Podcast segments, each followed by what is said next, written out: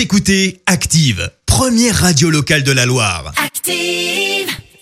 Et maintenant, l'actu média et les audiences télé sur Active.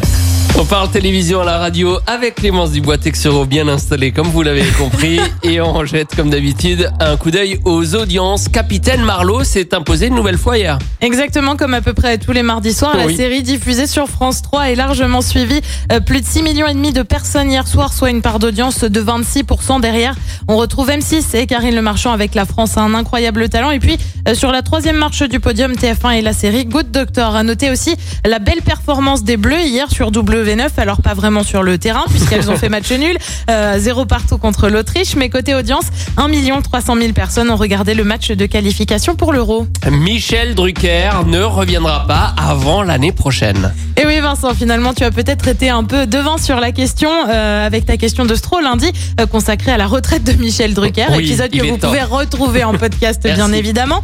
Le présentateur phare de Vivement Dimanche sur France 2 s'est fait opérer du cœur désormais. Euh, place à la, à la rééducation et ça va prendre un peu de temps. Il devait au départ reprendre ce mois-ci, ce sera finalement au mieux l'année prochaine en janvier. Euh, côté émission, pas de remplaçant jusqu'ici. Vivement Di- Dimanche euh, diffuse ses best-of jusqu'en janvier donc. Et puis il y aura bien une saison 2 pour la série La Flamme, parodie du Bachelor diffusée sur Canal+, avec au casting euh, Jonathan Cohen, Leila Bekti, Géraldine Nakache ou encore Vincent De Dienne.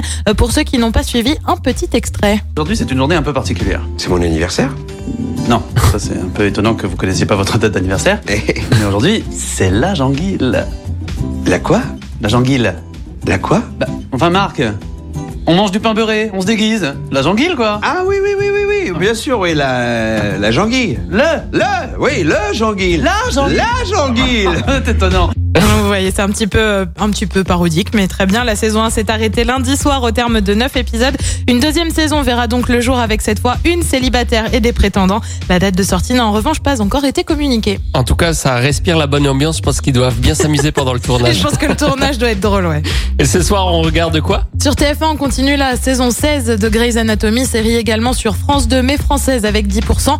Euh, sur France 3, direction Le Doubs pour la carte au trésor. Sur France 5, comme tous les mercredis, euh, François Bunel et la Grande Librairie. Et puis sur M6, comme tous les mercredis aussi, Le Meilleur Pâtissier, consacré bien sûr à Halloween. C'est à partir de 21h05. Et on verra ce que ça donne niveau audience demain matin. Rendez-vous ici à Écoutez Active en HD sur votre smartphone, dans la Loire, la Haute-Loire et partout en France, sur activeradio.com.